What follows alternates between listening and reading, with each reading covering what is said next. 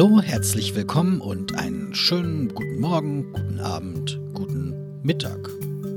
Dies ist der Podcast des Vereins Spiel des Jahres. Mein Name ist Jan Fischer. Menschen, die viel spielen, lesen auch viel. Denn vor dem Spiel stehen auch immer die Spielregeln. Und während die in manchen Fällen zwar auch den Umfang eines kleinen Romanes annehmen können, sind sie doch meist recht funktional. Ausnahmen bestätigen hier im allerschönsten Doppelsinn die Regel. Manchmal aber sind die Spielewelten einfach zu groß, um in einer nüchternen Regel abgebildet werden zu können. Die Spiele rufen nach mehr Geschichte. In drei dieser Geschichten wollen wir in dieser Folge ein wenig tiefer eintauchen. Denn in diesem Jahr sind im Kosmos Verlag gleich drei Bücher erschienen, welche die Welten zweier Kennerspiele des Jahres und eines Spiels des Jahres näher erkunden. Und dafür haben wir uns in den Werkstätten der Autoren und Zeichner sowie beim Verlag direkt einmal umgehört. Ohne weitere große Vorrede also auf in die von Drachen, Skrals und Zauberern bevölkerte Welt der Legenden von Andor. Das Spiel von Michael Menzel wurde im Jahr 2013 Kennerspiel des Jahres. Seitdem gibt es zahlreiche Erweiterungen und Varianten. In vielen davon tritt der dunkle Magier Varkur als Gegner auf. In der in diesem Jahr erschienenen Graphic Novel Varkurs Erwachen geht es um die Vorgeschichte des Magiers, denn auch ein dunkler Magier ist einmal menschlich gewesen, ein Kind, ein junger Erwachsener, der versucht, das Richtige zu tun und dabei ganz grandios daneben liegt. Die Geschichte beginnt mit Vakur, der als Schiffbrüchiger von Ranja gesund gepflegt wird und sich erst Stück für Stück an seine Identität als Magier und an seine Vergangenheit erinnert. Am Ende stirbt eine Unschuldige bei einem Angriff von Skrals, den Vakur zu verhindern versucht. Aber den Tod kann er nicht aufhalten, die Fürsorge und Liebe von Ranja kann ihn nicht retten und er ergibt sich komplett der dunklen Seite der Magie. Wir haben mit Jens Baumeister, dem Autor der Graphic Novel, und Timo Grubing, dem Illustrator, gesprochen. Ja, äh, Jens, Timo, schön, dass ihr äh, Zeit gefunden habt, dabei zu sein. Und ich würde einfach gleich direkt anfangen. Wie, wie kamt ihr beide dazu, diese äh, Graphic Novel zu Die Legenden von Andor zu gestalten, als Autor, als Zeichner?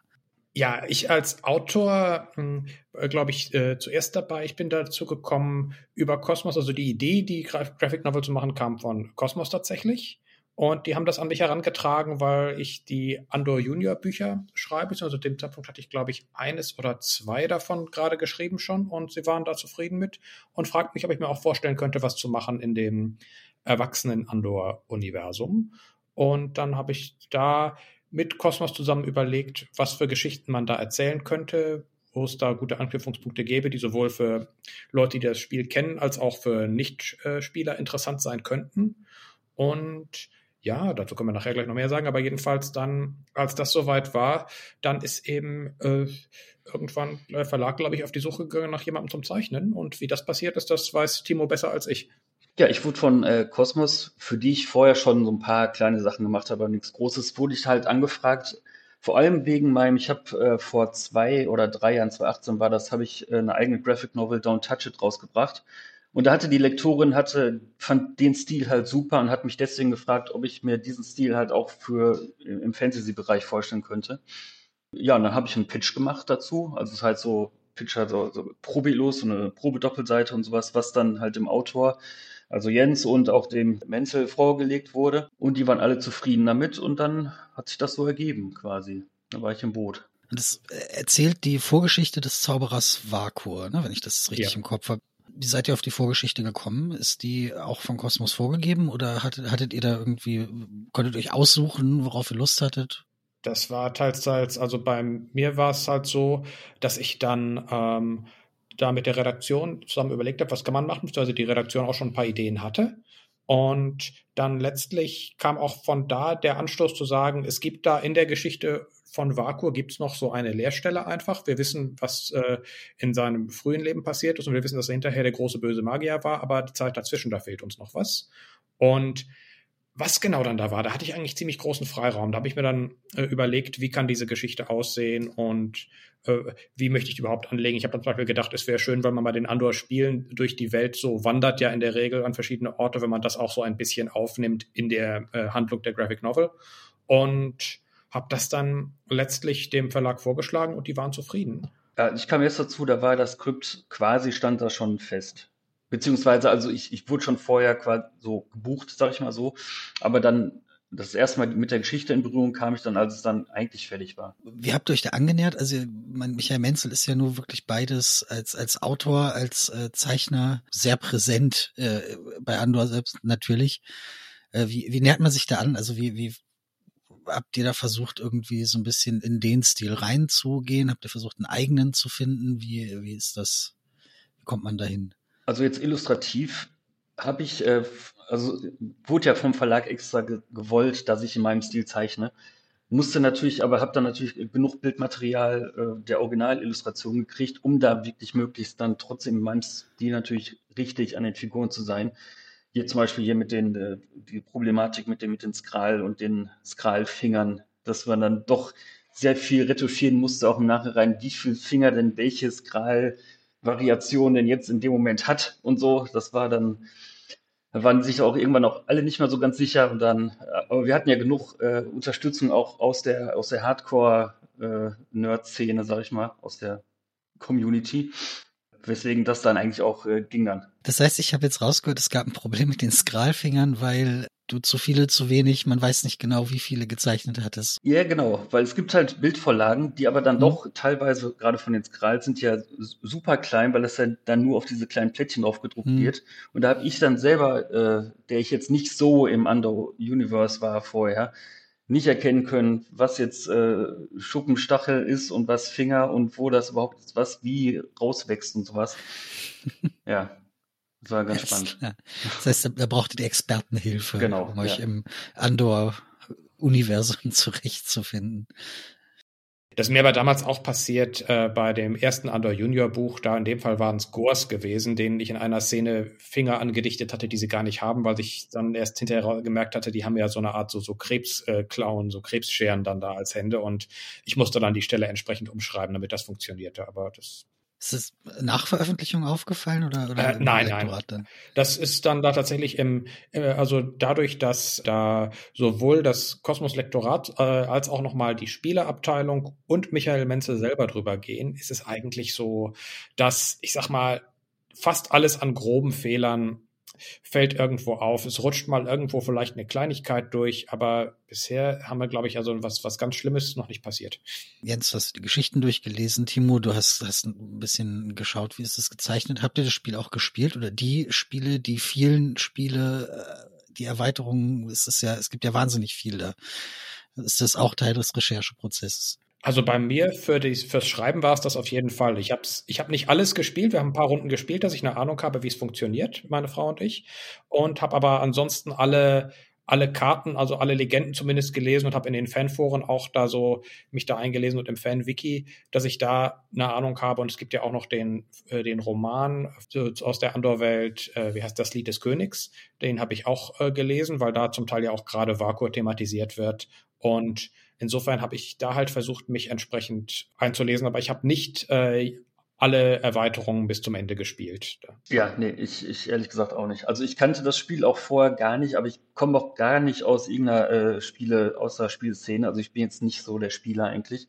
Und deswegen, und für meine Arbeit ging ja, war jetzt auch, also was wichtig war, war das, äh, das Spielbrett weil da ja wirklich sehr genau äh, auch die Wege äh, ab, abgebildet sind, die die Figuren dann auch im Comic oder in der Story dann laufen.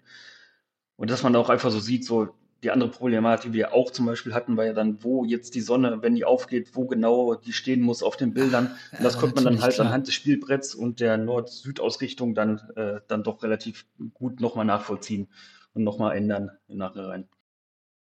Okay, also auch, auch wieder Sachen, wo ich überhaupt nicht dran gedacht hätte. Aber natürlich, klar, wenn es Karten gibt und Leute in eine Richtung gehen, musst du ja genau, gucken, ja. wo steht die Sonne. Absolut. Das war für deine Landschaft teilweise ja auch durchaus dann nicht ganz unwichtig, ne? bei einigen Szenen, oder? Ja, wo jetzt, wo jetzt Riedland aufhört und, und was und, und wo im Hintergrund jetzt noch eine Ruine zu sehen sein könnte und so. Ja. Darf es Bäume geben im Riedland? Genau, sowas auch. Ja. ja es, es klingt wirklich fantastisch, fantastisch nerdig. Also ja. seid ihr da wirklich schön tief eingetaucht. Wie ist denn diese Beziehung zwischen Spiel und Comic? Also wie seid ihr da vorgegangen? Also eine Comic lese ich und ein Spiel spiele ich, das sind ja nur zwei wirklich recht unterschiedliche Aktivitäten, wobei es bei Andor sich auch durchaus so, so, so ein bisschen kreuzt, aber wie, ja, was, was, was, was ist da die, die Beziehung? Warum eine Graphic Novel Gut, das Warum müsste man wahrscheinlich den Verlag fast eher fragen. aber nein, aber zumindest, also ich habe mir halt eben, was ich schon sagte, gedacht, es wäre schön, wenn man halt erzählerisch so ein bisschen anknüpfen kann an Sachen aus dem Spiel sei es dadurch, dass ich halt äh, eben versucht habe, etwas bekannte Schauplätze zu bespielen. Nicht alles, also die Küste beispielsweise kommt ja im Spiel nicht so vor, dachte ich mir, wäre mal interessant zu sehen, was da so ist. Aber dann eben, wie gesagt, eine Reise zu bekannten Orten, bei der man auch teilweise bekannte Figuren trifft, wiederum. Und ja, dachte mir, dass es halt so ein bisschen ein, ein Bonus ist, der nochmal tiefer einsteigen kann in bestimmte Dinge, die im Spiel noch nicht so erkundet wurden. Und das auf die Weise da, ja, wenn man das Spiel kennt, findet man ein paar kleine Gimmicks und wenn man das Spiel nicht kennt, wird man hoffentlich vielleicht neugierig drauf. Kann ich mir die, die Zusammenarbeit mit Verlag und vor allem mit, mit Michael Menzel vorstellen? Sind das beides große Wächter über das Andor-Universum und gucken, dass da nichts schief läuft, wie, also ist jetzt natürlich absolut bewusst so ein bisschen äh, überspitzt formuliert, ne? Ist klar. Aber also wie, wie ist da, wie ist da die Zusammenarbeit? Wie, wie funktioniert die? Also ich habe mit äh, Michael Menzel so persönlich gar keinen mhm. Kontakt mhm. gehabt. Aber es ist auch eigentlich immer so, dass man immer eine Lektorin quasi als, als Art Director hat, der so, die so die, die Fäden so zieht und, und das Ganze kanalisiert und so. Und deswegen ging es halt alles, also jetzt in meinem Falle hauptsächlich über, über die Lektorin. Aber ich habe halt immer gehört, dass Michael wohl ja, zufrieden war. Auch vielleicht auch begeistert. Also es wäre es ja nicht erschienen. Ja, also genau. da, davon gehe ich jetzt einfach mal aus. Also er hat es abgesegnet, sag ich mal so. Ja. Vom Erzählerischen war es halt so, da war, hat er, glaube ich, da hatte ich dann auch schon ein bisschen den Bonus dadurch, dass er zufrieden war mit den Sachen bei den Andor Junior Sachen. Da war er am Anfang noch sehr involviert, was ja auch völlig logisch ist, weil einfach äh, er, äh, er kannte mich nicht und ich hatte noch nie was für Andor gemacht und war dann aber, glaube ich, weil er da dann schon ganz zufrieden war, äh, dann es auch so, dass es dann etwas weniger wird, aber er natürlich immer drauf geguckt. Und was auch wichtig ist, dass der Verlag auch drauf guckt, ist auch gut, weil die teilweise auch Sachen im Blick haben, auch gerade was so praktisch so dieses Spiel als Ganzes angeht, die einem als Erzähler vielleicht manchmal durch die Lappen gehen können. Das ist jetzt beispielsweise so, da habe ich auch gerade auf Anhieb fällt mir ein Andor Junior Beispiel ein, wo ich das mal bei einer Geschichte hatte, die ich da gemacht habe, wo dann gesagt wurde, da kommt so ein bisschen dieser kooperative Aspekt, der im Spiel drin ist kommt da in der Geschichte zu kurz, kann man das nicht noch mehr reinbringen, dass das wichtig ist, dass die zusammenarbeiten müssen. Und das, das ist einfach, also das sind, das sind wichtige Sachen, die man unter Umständen beim Geschichtenerzählen manchmal aus dem Blick verliert, wenn man zu stark so in seinem eigenen Sud drin ist. Aber es war jetzt eigentlich nie so, dass wir da irgendwie also von meiner Seite zumindest nicht, dass ich da irgendwie das Gefühl hatte, ich muss jetzt da versuchen, mich an irgendwelche ganz eng gesteckten Regeln zu halten, sondern das, das ging, also das, da waren eigentlich viele Freiheiten da. Ich frage mich tatsächlich eher so ein bisschen, ob es irgendwie jemanden gibt, der diese ganzen Geschichten, der diese ganzen Erweiterungen, der diese ganzen Apps und Spin-offs und was weiß ich im Blick hat und, und irgendwie den Überblick über das äh, Universum hat. Das Fanwiki, glaube ich. Das, das Fanwiki, ne? Also, ja, da, da habt ihr dann auch wahrscheinlich äh, intensivst recherchiert. Ja, und wir hatten Kontakt zu einem, zu einem Fan tatsächlich, der uns da sehr mhm. geholfen hat auch und der nochmal dann die, das Skript gegengelesen hat und da auch, glaube ich, also mir noch einige gute Anregungen gegeben hat und ich weiß nicht, wie das bei dir war, Timo, glaube ich, für dich war auch einiges drin, oder? Ja, ja, also so, so Form der, der Riedburg und, genau. und auch die Frage, weil das ja alles vor, wie gesagt, ich bin nicht so im Universe drin, aber weil es also vor der, der Spielezeit spielt, in welchem Baustatus die Burg ist in der Zeit, wo, wo wir, also wo unsere Geschichte spielt.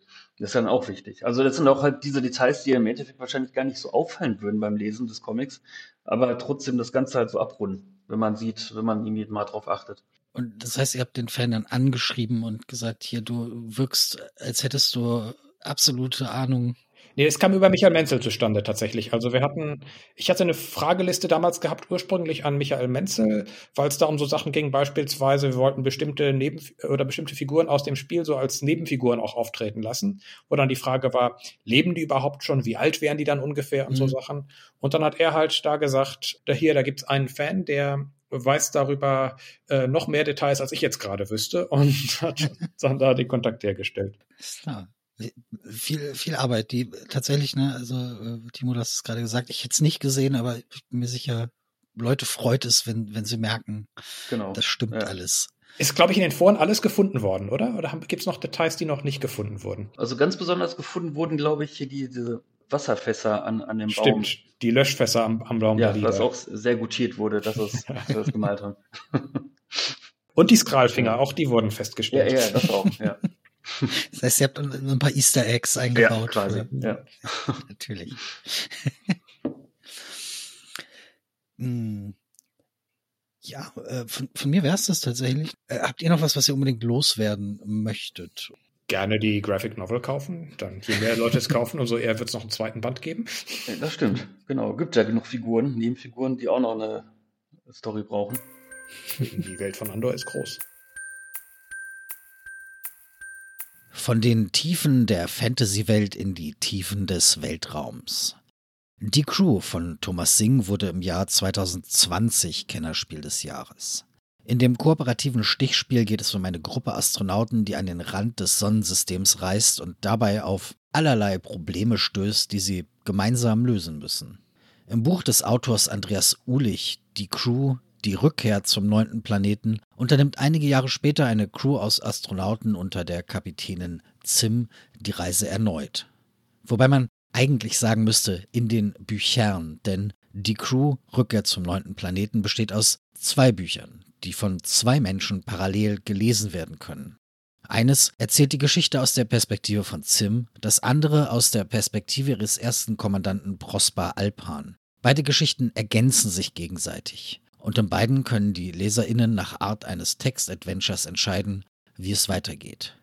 Dazu tritt eine bunte Truppe an Figuren auf, die bei den zahlreichen Abenteuern im Weltraum, auf dem Mars und überall im Sonnensystem behilflich sind oder je nach Entscheidung eben nicht. Denn es führen nicht alle Stränge der Geschichte weiter, manche sind auch tote Enden, an denen die Mission vorzeitig endet. Und so viel sei verraten, Jims Beziehung zu ihrer Mutter ist wichtiger, als es den Anschein hat. Das Buch ist also so eine Art kooperativer Roman zum selberspielen. Wie genau sowas geht, haben wir den Autor Andreas Uhlich gefragt. Andreas, schön, dass du es geschafft hast zum Interview in äh, diesen ja, Videochat. Du bist als Autor unterwegs. Ich habe gesehen, ein paar Bücher hast du schon draußen. Allerdings ist das Buch oder die Bücher zu Die Crew dein Debüt bei Kosmos.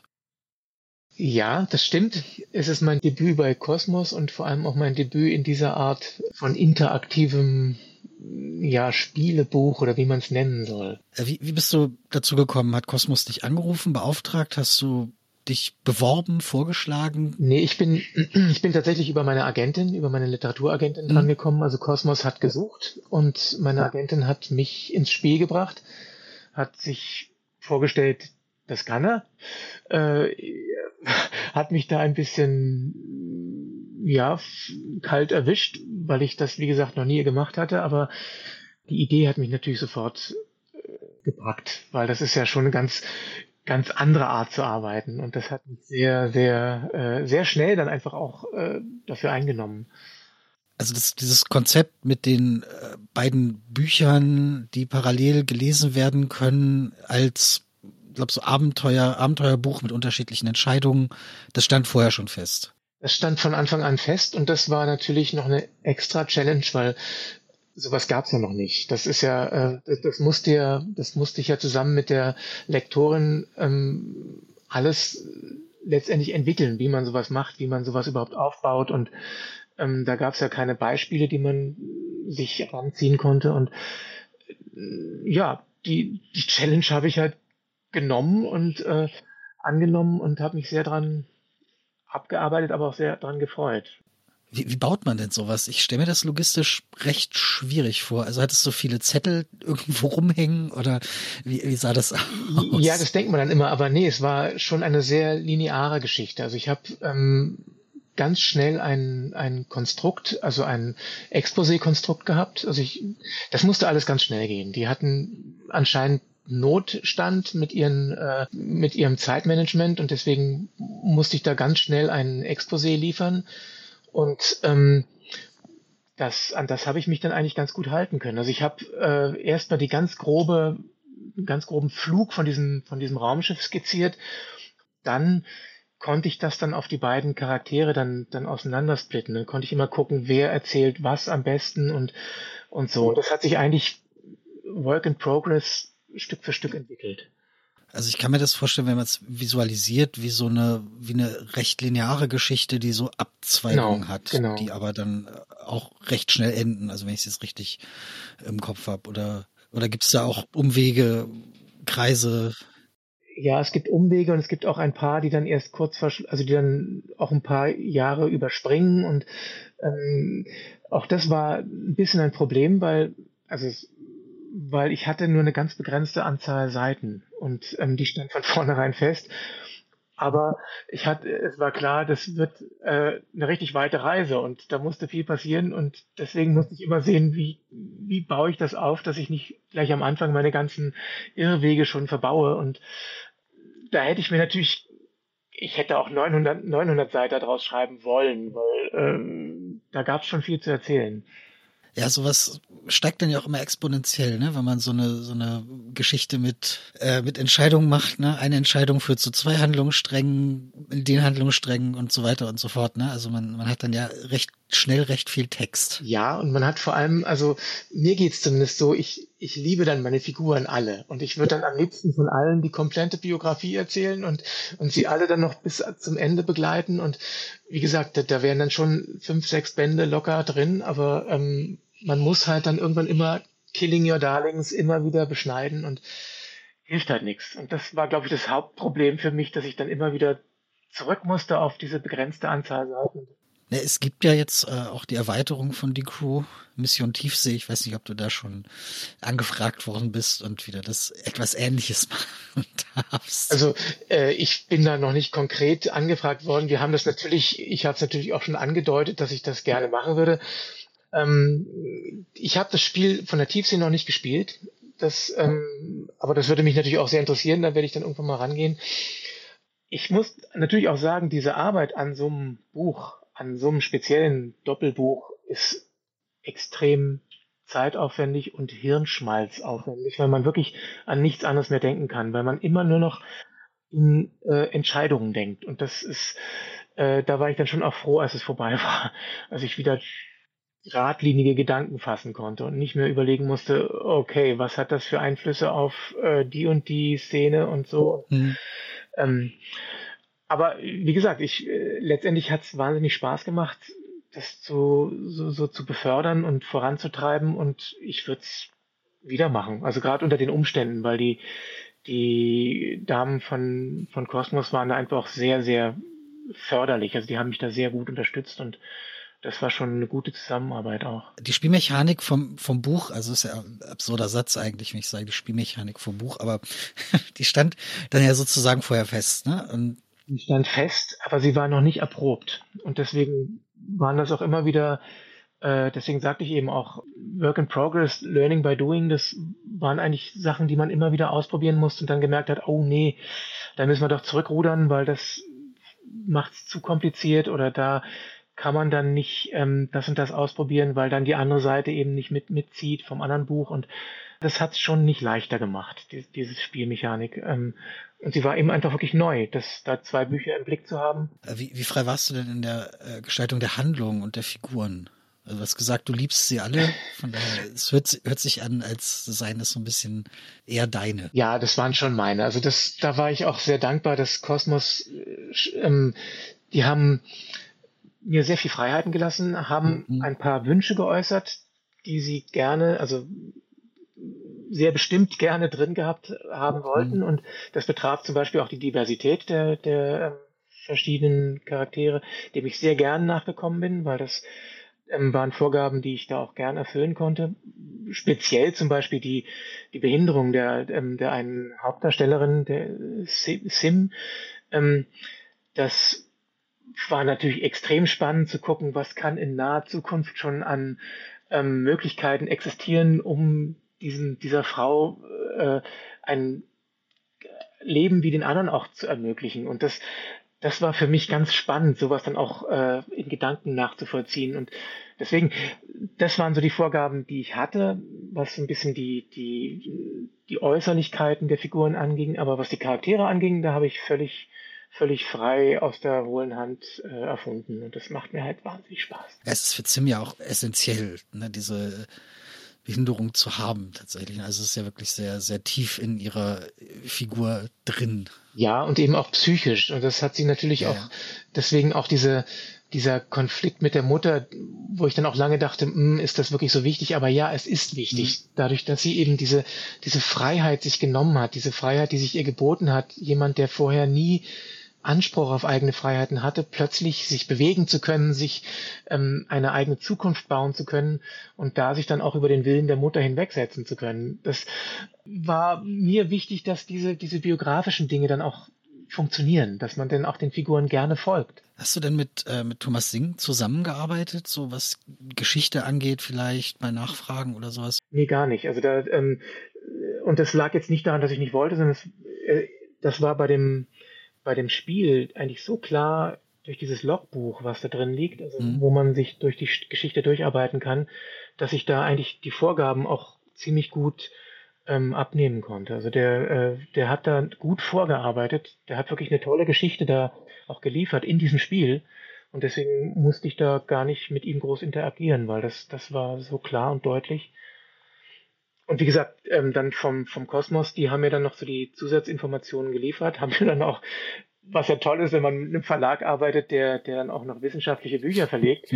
Da habe ich dann natürlich auch noch Weltraumbücher bekommen und weiß ich was, weil das ist ja nun nicht mein Tageshandwerk, dass ich über, über schwarze Löcher oder Wurmlöcher äh, schreibe. Aber auch das war natürlich eine, ein Riesenspaß, da äh, wissenschaftlich oder als ob wissenschaftlich schreiben zu können. Bist, bist du denn Science-Fiction-affin? Ich merke, dass diese, die Arbeit daran das wieder freigelegt hat. Also ich habe als Junge ganz viel gelesen, Wissen, ähm, Science-Fiction, Robert A. Heinlein und also die, die Klassiker Asimov und ähm, Lem war für mich sehr prägend. Aber dann mit der Zeit habe ich dann viel anderes, eben eher andere, andere äh, ähm, ja, Richtungen gelesen und habe natürlich viel auch gesehen, hab, bin ein Trekkie, habe auch gerne äh, die ganzen Star Wars, zumindest die ersten Sachen gesehen und bin da schon auch, also mir macht es auch Spaß, diese, diese Gedanken, wie es in der Zukunft sein könnte, einfach zu kreieren, zu bewegen und deswegen, ja, ja, doch, Affinität ist da durchaus da. Spiel, spielst du denn selbst viel oder war, war das jetzt eine das die neue Berührung mit der Welt der Spiele. Auch das war eine Wiederberührung. Also ich habe früher viel gespielt, habe also gerne zum Beispiel dieses dieses Katan-Kartenspiel für zwei äh, Nächte lang gekloppt und ähm, also Kartenspiele gerne. Deswegen hat mich es auch so angesprochen und mich hat vor allem bei dem Spiel auch so direkt erwischt diese diese dieses ähm, dass man miteinander das, das Ziel erreicht. Und das, das kannte ich so nicht. Dass man also wirklich nicht die anderen rausboxen muss, sondern dass man wirklich gucken muss, sie müssen alle mit im Spiel bleiben. Und das fand ich irre. Das fand ich eine ganz tolle neue, neue Idee bei so einem Spiel. Also insofern, eine Spielaffinität ist da.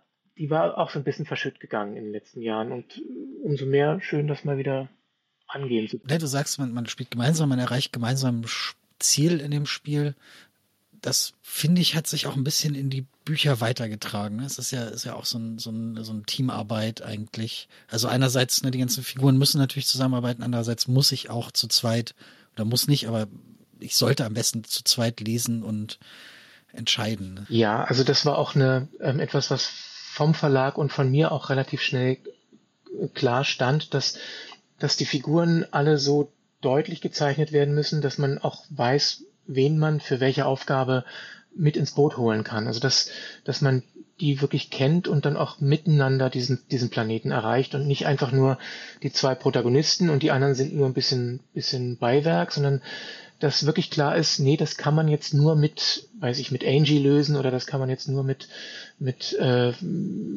einem Aaron oder so äh, durchziehen, weil man einfach von vornherein weiß, das ist jetzt ein Fachbereich von denen. Und da hätte ich mir natürlich noch mehr gewünscht, von mir, dass ich noch mehr Möglichkeit gehabt hätte, dann so diese kleinen Details von den Figuren auch noch in die Aufgaben mit reinzunehmen. Das, also das Kochen von dem, von dem türkischen Chefingenieur zum Beispiel, dass man das noch mehr in, in Aufgabe hätte reinnehmen können oder so. Aber beim nächsten Mal dann. Ja gut, irgendwann muss man halt auch aufhören. Ne? Also gerade bei so, ja. so einem Entscheidungsbuch, so irgendwann ist dann, glaube ich, auch Schluss. Das war bei manchen dann auch, ähm, die es gelesen haben, wohl schwer nachzuvollziehen, dass eben nicht noch mehr Informationen drin war, weil äh, es war nur kein Platz. Also ich habe wirklich gemerkt, man hätte noch viel mehr gerade Persönliches auch mit reinbauen können, aber ich habe kurz vor Schluss noch so viel rausschmeißen müssen an, an persönlichen Informationen über die verschiedenen Mitreisenden. Geht halt nicht, ja. Vielleicht gibt es ja irgendwann mal einen äh, Director's Cut. Ja, vielleicht, ja, so den, den, den 2000-seitigen Vierteiler. Wie gesagt, ich, ich liebe meine, ähm, meine Protagonisten sehr und ich mhm. würde mich sehr freuen, wenn, wenn die dann einfach gut ankommen, wenn die einfach auch, wenn das auch die Leser äh, dann auch mit dem Spiel zusammenbringen können. Also weil das Spiel ist natürlich sehr, sehr auf die Spieler fixiert, also wo man dann weniger äh, da Persönlichkeiten kreiert hat, sondern eher wirklich nur die Handlung. Und ähm, wo ich schon ein bisschen stolz war, dass ich ähm, dass ich vom Thomas Sing, dass ich eben da auf die Schliche gekommen bin, weil er nämlich äh, irgendwann auch vom Fluxkompensator spricht. Wo er dann sagt, dass der Fluxkompensator kaputt ist. Und da dachte ich, das kenne ich doch, das weiß ich doch. Habe dann erstmal nochmal nachrecherchiert und tatsächlich äh, ich liebe ja so Sachen, wenn man dann sowas behauptet, was irgendwo anders herkommt und dass er das eben aus dem zurück in die Zukunft geklaut hat und äh, dass ich das dann bei mir dann auch so einbauen konnte, dass ich das dann als als als Fake dann in, bei mir entlarven konnte, dass das also so ein, so ein Spielchen unter Astronauten ist, diesen Fluxkompensator immer ins Spiel zu bringen. Und ähm, das, da war ich ihm sehr dankbar, dass er da so ein, so ein bisschen so ein, so ein Ton gesetzt hat, den ich sehr mag. Also wenn wenn man nicht alles so hundertprozentig äh, für wahrnehmen kann, aber doch darf. Also je nachdem, wie es gerade so ist. Das hat mir großen Spaß gemacht. Gut, dann äh, einen herzlichen Dank. Sehr gerne. Ich äh, schön, schön, dass du dabei warst und ja, Dankeschön. Danke für die Anfrage. Eine der größten Spielewelten überhaupt muss die des im April 2023 verstorbenen Klaus Teuber sein. Die Welt von Katan. Das Spiel des Jahres 1995 hat seit der Auszeichnung zahlreiche Erweiterungen und Varianten bekommen und wird immer wieder als eines der wichtigsten Brettspiele überhaupt genannt. In unserem Nachruf auf den Spieleautor heißt es, ein Meisterwerk ist und bleibt aber die Siedler von Katan. Mit ihm konnte Klaus Teuber nicht nur zum vierten Mal den Titel Spiel des Jahres holen, es führte auch zu einem bis dato einmaligen weltweiten Boom in der Spielebranche und machte den Begriff German Board Game zu einem Qualitätssiegel. Die Siedler von Katan sind ein Klassiker von herausragender spielerischer Qualität. Kurz vor Teubers Tod erschien Katan der Roman. 576 Seiten stark ist dieser erste Band in einer Trilogie von Romanen.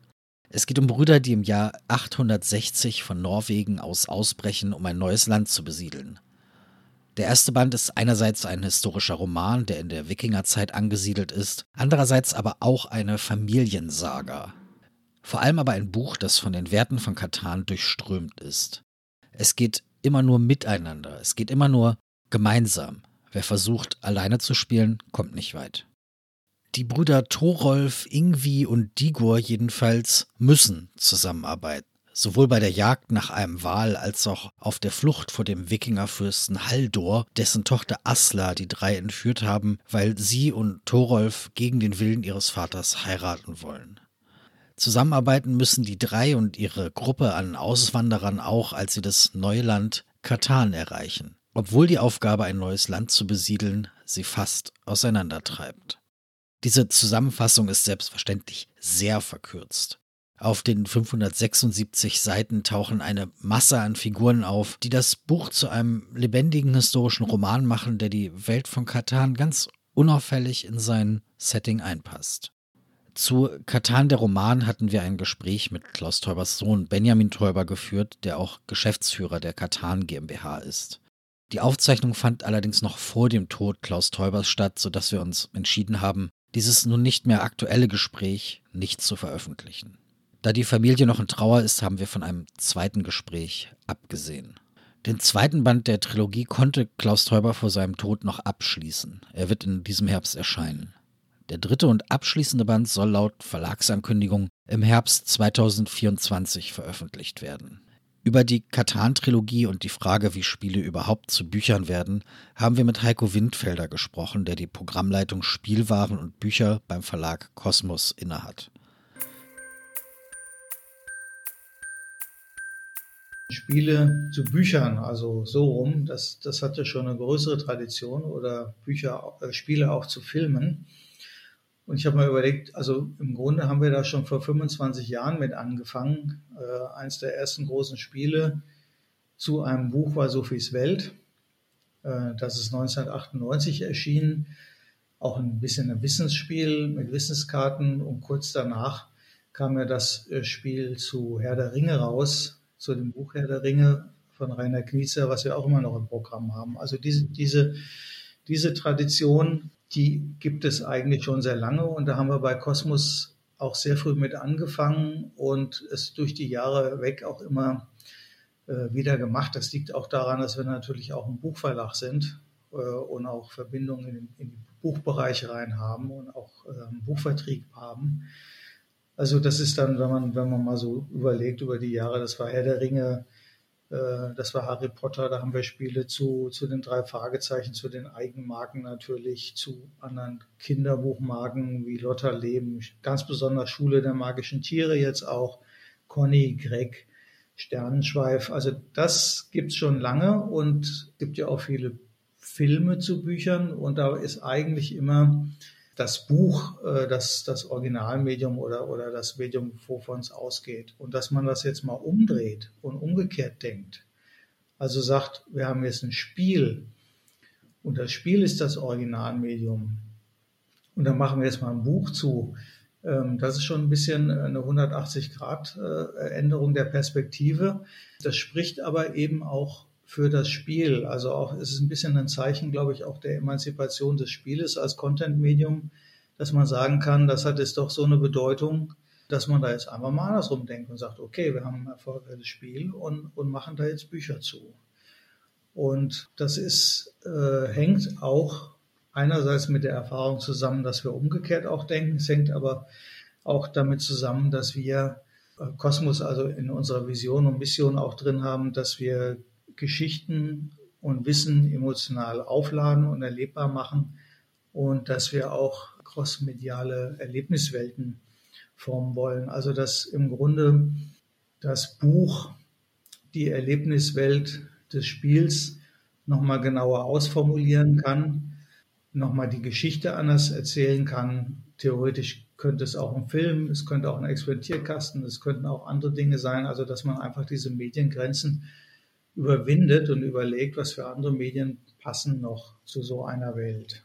Also was dann wahrscheinlich im Fall von Andor sich sehr, sehr anbietet, weil das ja eine doch große und reiche Welt ist, in der man wahrscheinlich sehr, sehr viel machen kann, der es viele Geschichten gibt. Das ist ja im Spiel schon angelegt im Prinzip. Genau, also du musst dann natürlich überlegen, passen die, die Kerne, äh, passen die zueinander? Und ist das Spiel auch ein Spiel, das eine gewisse einen gewissen Story-Anteil hat oder das eine gewisse Welt auch evoziert. Und da ist Andor natürlich ein Musterbeispiel, weil das ja ein sehr erzählendes Spiel ist sowieso äh, und eine große Welt entworfen wird und auch eine große Geschichte oder mehrere große Geschichten entworfen werden. Äh, und das ist natürlich leichter als jetzt, nehmen wir mal Ubongo, äh, zu Ubongo einen Roman zu machen, das wird einem dann ein bisschen schwerer fallen. Und dazwischen gibt es dann ganz viele Abstufungen. Also auch Katan entwirft ja letztendlich eine Welt, ähm, nicht so eine ausformulierte Geschichte wie bei Andor, nicht so ausformuliert wie bei Andor, aber entwirft auch eine Welt und erzählt auch Geschichten, auch in den ganzen Erweiterungen und so weiter. Und da bietet es sich natürlich auch an oder hat sich für, für Klaus Teuber äh, natürlich angeboten zu sagen, ähm, diese Welt stelle ich mir schon so lange vor und die habe ich mir schon so ausgemalt und da finden schon so viele Geschichten auch zu in meinem Kopf statt, dass ich das mal ausformuliere und auch richtig in eine große Geschichte bringe. Also das ist schon wichtig, dass das Spiel dann auch ähm, eine Affinität äh, zu Storytelling und zu Geschichten oder zu, einer, zu, zu so einer Welt hat. Du bist äh, Programmleiter Spielwaren und da frage ich mich, was, was heißt das? Also betrachtet ihr Bücher auch als Spielwaren oder ist das irgendwie getrennt oder wie, wie, wie funktioniert das bei euch? Wir haben zwei, äh, zwei Bereiche bei Kosmos, das ist Buch und Spielware. Und das Buch gliedert sich auf in Ratgeber und in Kinderbuch. Und die Spielware gliedert sich auf bei uns äh, in Spiele, Boardgames und Experimentierkästen. Und dazu aber noch weitere Bereiche wie Beschäftigung. Wir haben ja noch die Adventskalender, Detektivgadgets, äh, Zauberkästen. Also das ist im Grunde für uns die Spielware. Und ähm, wir haben aber auch, als diese Bereiche sozusagen einzeln waren, eigentlich immer ähm, geschaut, äh, dass wir da über den Tellerrand, auch über den internen Tellerrand blicken und dass wir die Dinge vernetzen können und dass wenn wir äh, gute Buchsubstanzen haben, wie die drei Fragezeichen, äh, dass wir da auch Spiele zu machen und dann eben neu der schräge, also umgekehrte Gedanke, dass wir dann auch gesagt haben, wenn es gute Spiele gibt, die, ähm, die eine bestimmte Geschichte erzählen oder eine Welt äh, entwerfen, dass wir dazu dann auch Bücher machen. Also ich frage, frage tatsächlich, weil sowas wie das, das Buch zu die Crew, äh, ich frage mich, wo, wo, wo man sowas ansiedelt, weil eigentlich es ist natürlich ein Buch zum Lesen, aber es ist eben auch, ist eben auch ein Spiel. Also wenn du sagst, ihr möchtest es irgendwie crossmedial machen, finde ich das in dem Fall tatsächlich so, so ineinander verschränkt, dass man gar nicht mehr ganz genau weiß, was man irgendwie vor sich hat. Ja, das stimmt. Also auch wenn man Andor Story Quest nimmt, äh, das ist jetzt schon fast wieder ein Buch, kommt aber von der Spieleseite. Und äh, bei der Crew hast du, hast du ganz recht, das hat geht schon ganz stark ins Spiel. Auch die Exit-Bücher, die wir haben, die nehmen ja sehr viel Aspekte auch von dem Exit-Spiel auf ähm, äh, oder Adventure Games. Also das kann man schon sagen, das wächst vielleicht ein bisschen aufeinander zu, aber das Hauptkriterium ist eigentlich, dass dann auch die Buchredaktion sagt, also was ist denn eigentlich der Kern des Spieles? Äh, nicht nur die Welt, dass ich die beschreibe, sondern, sondern dass ich auch ein bisschen auf die auf die Struktur oder auf die Idee eingehe oder auf das Erlebnis eingehe und dann auch versuche, das in dem Buch auf seine Art und Weise wieder reinzubringen. Und dadurch, durch den Gedanken, wächst das natürlich dann auch ein bisschen zusammen. Und dadurch können auch interaktive Bücher entstehen. Die Kuh kann man ja auch zu zweit spielen. Die nimmt wiederum auch Strukturen auf, die es beim Buch schon gibt. Also es gibt ja zum Beispiel bei den Detektivgeschichten auch immer so Entscheidungssituationen drei Fragezeichen, Justus, Peter, Bob erleben irgendwas, äh, sollen sie jetzt in das Schloss reingehen oder lieber doch schnell nach Hause verschwinden. Und wenn sie in das Schloss reingehen, liest du weiter auf Seite 173 und wenn sie nach Hause verschwinden, auf Seite 5.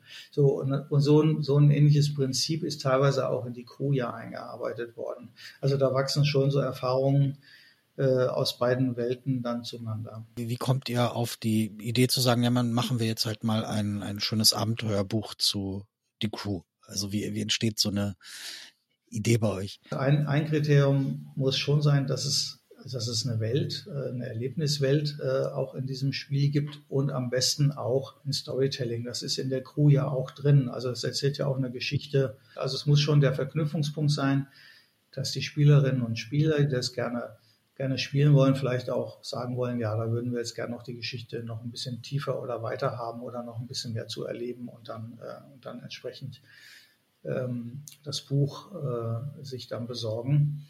Äh, das ist das eine. Das zweite ist natürlich auch ganz klar, dass auch, sagen wir mal, eine, ein, ein gewisser Erfolg da sein muss. Also ein Buch zu einem Spiel zu machen, das sich jetzt ordentlich verkauft, ist aber trotzdem noch ein Risiko, weil man kann ja nicht davon ausgehen, dass jede Spielerin und jeder Spieler sich dann auch dieses Buch kaufen würde, sondern, sondern das ist natürlich dann ein, ein, ein Teilprozentsatz der Leute, die das Spiel spielen. Und darüber erhoffen wir uns natürlich auch, dass wir dann auch wieder auf andere Leserinnen und Leser kommen, die das Spiel vielleicht gar nicht kennen, aber äh, über das Buch dann doch irgendwie auf das Buch stoßen und dann vielleicht auch sogar wieder umgekehrt zurück ähm, auf das Spiel gehen und sagen, Mensch, da gibt es ja auch Spiele zu. Also das kann ja auch von beiden Seiten kommen. Und insofern ist gerade bei der Crew so eine Auszeichnung äh, zum Spiel des Jahres dann schon sehr wichtig, weil das einfach auch erstmal einen gewissen Bekanntheitseffekt äh, hat und einen gewissen Verkaufserfolg hat und man dann einfach auf einer höheren äh, Basis auch aufsetzen kann, äh, ein, ein, ein, Buch dann dazu zu machen. Im Fall von die Crew und von Vakus Erwachen äh, habe ich von den äh, entsprechenden Autoren gehört, äh, ihr seid auf die zugekommen. Also da gab es diese Idee schon und, und ihr habt euch Leute gesucht, die das, äh, die das machen können. Mhm. Ich vermute jetzt einfach mal, im Fall von Katan war es vielleicht andersrum, dass da eher Klaus Teuber auf euch zugekommen ist und gesagt hat, ich möchte unbedingt ein Buch in dieser Welt schreiben oder, oder wie, wie rum passierte das? Es ist schon so, wenn wir sagen, ähm, zu dem Spiel würden wir gerne ein Buch machen, dann hat die Buchredaktion sehr viele Kontakte zu guten Autoren und die gucken dann, wer könnte da passen, wer hätte da auch Spaß an dem Thema, wer kann da eine Fantasie zu entwickeln. Und so kommen dann da die Kontakte zustande. Es ist aber nicht ausgeschlossen, dass vielleicht auch ein Autor mal sagt, hier Kosmos, du, ich habe hier die Crew gespielt, das ist so toll, da kann ich mir eine tolle Geschichte zu ausdenken, dann, dann wäre da auch was, hätte da auch was draus entstehen können. Es muss nicht so sein, dass wir dass, äh, dass wir dann immer suchen. Aber in der Regel ist es dann ja meistens so, dass, äh, dass wir dann schauen über die Buchredaktion oder die Buchredaktion dann schaut, äh, wer passt da eigentlich besonders gut zu und wer hat da auch Spaß dran und, und äh, kann da auch was Schönes zu entwickeln. Und bei Katan ist es natürlich anders gewesen. Das liegt daran, dass Klaus natürlich lange, lange, lange über Katan nachdenkt, sich lange, lange, lange damit beschäftigt hat, mit den ganzen Erweiterungen beschäftigt hat, mit den ganzen Reisen, die es da noch gibt. Und natürlich über die Jahre hinweg bei ihm immer mehr sich das Bild dieser Welt auch geformt hat und er ein großes Interesse daran hatte, einfach diese Welt auch nochmal mit Menschen zu füllen, mit einer Geschichte zu füllen und die Geschichte von Katan zu erzählen. Und das ist kein Projekt, was einfach so über Nacht entstanden ist, sondern ich glaube, das ist sehr lange gewachsen. Mit dem hat er sich sehr lange beschäftigt. Und irgendwann war da der Punkt, wo er gesagt hat, okay, jetzt geht's los. Also jetzt kann ich, jetzt, jetzt habe ich diese Welt vor meinem Auge geschaffen und äh, jetzt möchte ich die zu Papier bringen. Und er war vorher ja kein Buchautor. Äh, und das ist ein mutiger Sprung ins kalte Wasser, was er hervorragend gemacht hat. Und er hat das Ding im Kopf gehabt. Also das, das war von der ganzen Geschichte her fertig. Der zweite Band ist jetzt schon abgeschlossen, wenn ich das äh, richtig im Kopf habe. Also der zweite Band, der wird gerade richtig fertiggestellt, ja, und alles äh, Text, alles fertig. Und der wird im Oktober erscheinen. Ja.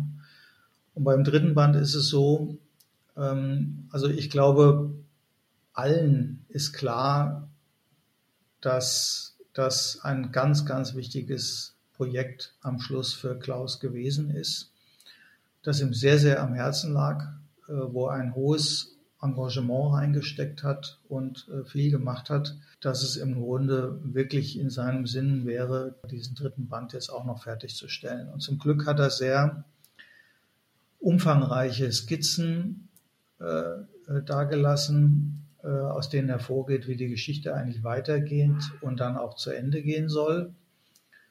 Und wir sind jetzt im Grunde zusammen äh, mit Guido und Benny am Überlegen, wie wir das jetzt in die Welt bringen und hinbekommen können. Das, da kann man jetzt noch nicht sagen, wie, wann und wo das passieren wird, aber auf alle Fälle, äh, dass, wir, dass wir daran arbeiten, das ist ganz klar. Das sind wir ihm, glaube ich, auch alle schuldig. Ja, dann Vielen Dank für, äh, vielen Dank für deine Zeit, würde ich sagen. Danke dir. Fantasy, Science Fiction und Wikinger. Genug zu lesen gibt es immer. Und eben nicht nur Spielregeln. Aber damit sind wir auch schon wieder zurück aus den Bücherwelten und vielleicht steht ja das eine oder andere der Bücher bald bei euch im Regal neben die Crew, die Legenden von Andor und Katan. Vielen Dank jedenfalls euch fürs Zuhören. Vielen Dank auch an Jens Baumeister, Timo Grubing, Andreas Ulich und Heiko Windfelder. Der herzlichste aller Danke geht selbstverständlich an Benjamin und Klaus Teuber. Mein Name ist Jan Fischer und dies war ein Podcast Spiel des Jahres e.V. Bleibt gesund und hört nicht auf zu lesen und selbstverständlich auch nicht auf zu spielen.